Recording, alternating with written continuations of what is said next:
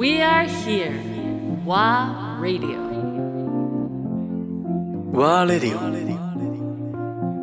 竹澤典孝レイチェル・ファーガソン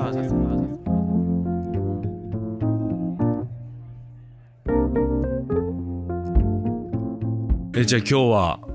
長野からわざわざハルバブルやってきていただいた我々の友達のジャッキー・スティールさんにお越しいただきましたありがとうござい.ます。ありがとうございます。ジャッキーさんは政治学者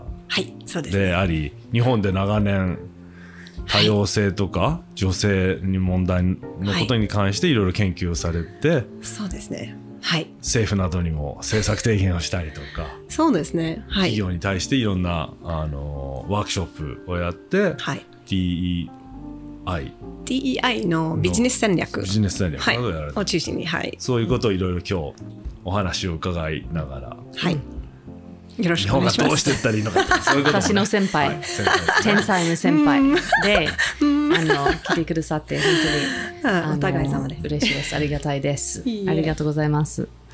で、あのそれはなんかまあ素晴らしいあ紹介だと思いますけど、あの少し自己紹介してください。あの今のメインの活動について教えてくださいますか？はいはい。今日は本当に呼んでいただいて、えっ、と、楽しみばっかりですね。えっ、と、そうそうそうですね、まあ、株式会社エンジョイ日本の代表取締役あのとして活躍を考えてみたら、まあ、先ほどの紹介のように DEI、Diversity, Equity. まあ、我々が言ったのは Diversity and Equity for Innovation. 公正性と、まあ、多様性と公正性は革新イノベーションを推進する鍵っていう、まあ、DEI の定義あのしております。だからちょっと違う。まあ、インクルージョンももちろん大事ですけれども、まあ、我々その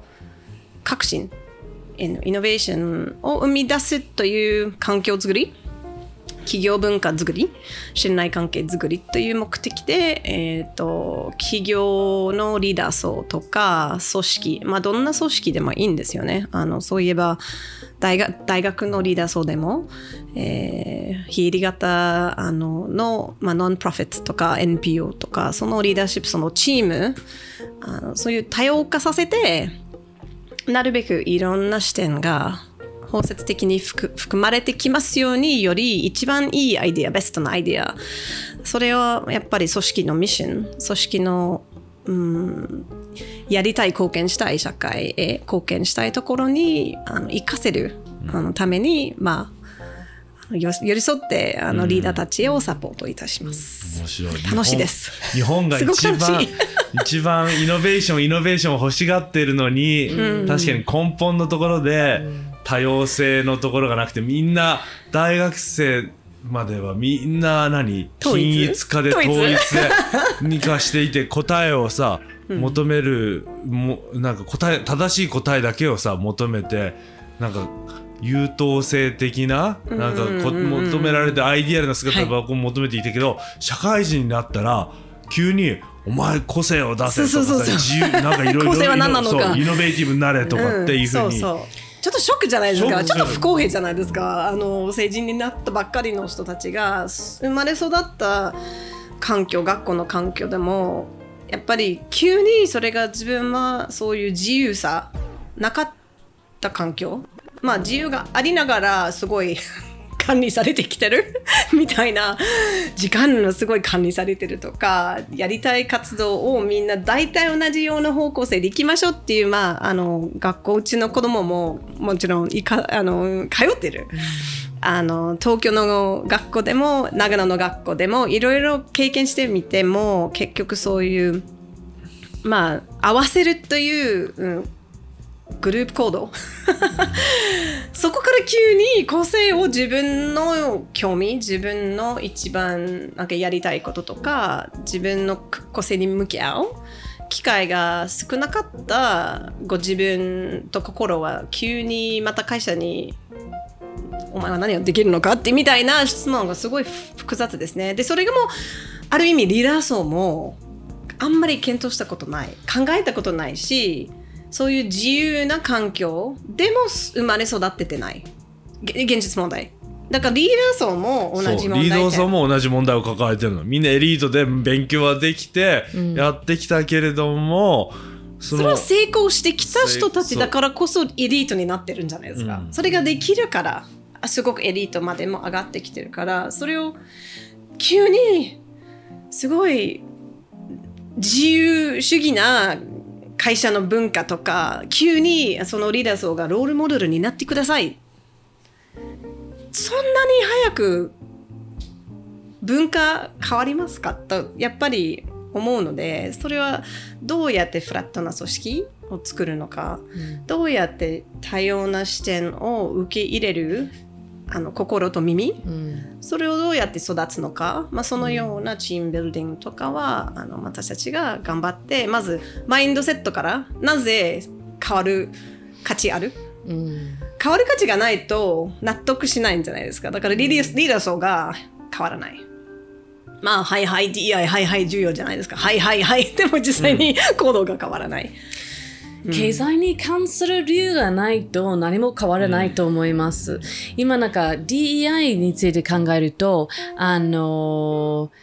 平等だから大事。例えばなんか、あの、it's kind of a, a moral、a, a moral issue, right? なんていうのなんか、の moral なん issue。か規範。倫そうそうそうそうそう。うん。倫理的。だうんだけど、それはなんか一つの考え方では私と関係ない私はそんなになんかまあ面白い、興味がない、すごくなんか特別ななんかスペスペシャリスト kind of subject、だけど、ジャックさんは、あの、いや、DEI はイノベーションに、あの、えっ、とね、うえーのつながりを作ると、みんなは本当に、あの、ビジネスを成功するために、国の中、経済を、あの、成長するために、DEI がものすごく大事ですよ。そうそう本当に変わらないと、あの、成長できません。そのことみんな理解してくれると、あの、もちろんみんな個人的に、あの、国は住みやすくなるし、それはなんか、that's just like a kind of、uh, uh, fun byproduct, そうそうそう。right? まあ、本当におっしゃる通り、いや本当にそういうだからこそ私たち DEI ビジネスストラテジーわざわざビジネスストラテジーを付き加えてるなるほどね。DEI、DEI、DEI って人事の問題。人事の問題じゃないんですよ。もう完全人事の問題ではないし、それがもう完全代表取締役が、役員が心配しないと、ケアしないと、今のこれからの20年先も多分、You're gone bankrupt. 多分もう会社としても生き残ってない。競争できなくなってきてる。グローバルに競争できないし、日本国内でも外資系に競争できない。うんっていう残念な事情がすごい強まってきてる。でそういう多様性とか多様なベストなアイディア実際に、まあ、それもある意味まあ不思議に私のあの政治学の視点でも入るかもしれないんですけど、根本的にこれはメリトクラシー、メリトクラシーという理念は本当にメリットの一番なんて言えばいい？ベストなアイディア、多次論争をもう奨励して育てて、あの意見交換ディスカッションとか議論まで、まあ、それを相手をなんていう相手のアイディアを批判するっていう目的じゃなくてより良いソリューションが出るまでみんなおんな同じチーム。で同じチームで一緒に一番ベストなソリューションが出るまでの意見交換多次論その育てるともちろんメリットの視点で見ると一番ベストな情報も入ってくるし選択肢と視点と、まあ、あの日常のニーズとかお客さんの声とか。これを全部投資するといいことが出るはずじゃないですかソリューションとしては、だからそういう、まあ、360 degree view of the problem、出るまでのリーダーシップ層が多様化させないと実際に我々同じチームだよ。みんなが声を出す。みんなを自分のベストを自分の意見をちゃんと言う。でそのい意見がおかしくても笑われない。うんキャリアをもうそれで終わっちゃうみたいな恥がもうすごい感じさせられてそれで自分が上まであもう上がれなくなってしまう。みんなが私のことにね笑っちゃったっていうみんなそこまでのリスクのありすぎな精神的な安全性心理的安全性がない環境だったら、もちろんみんなリスク避けるんじゃないですか、うん。で自分のアイディアがあってももうそれはもうちょっと黙って順番に言ってもいいのか分かんないから、ね。とりあえず安全のとりあえず周りが失敗させて私が上に行く。という待ってる、まお互いにやってるとちょっとそれが管理職とか今上に上がってるとそれが実際にメリトクラシーの理由なのかサバイバルで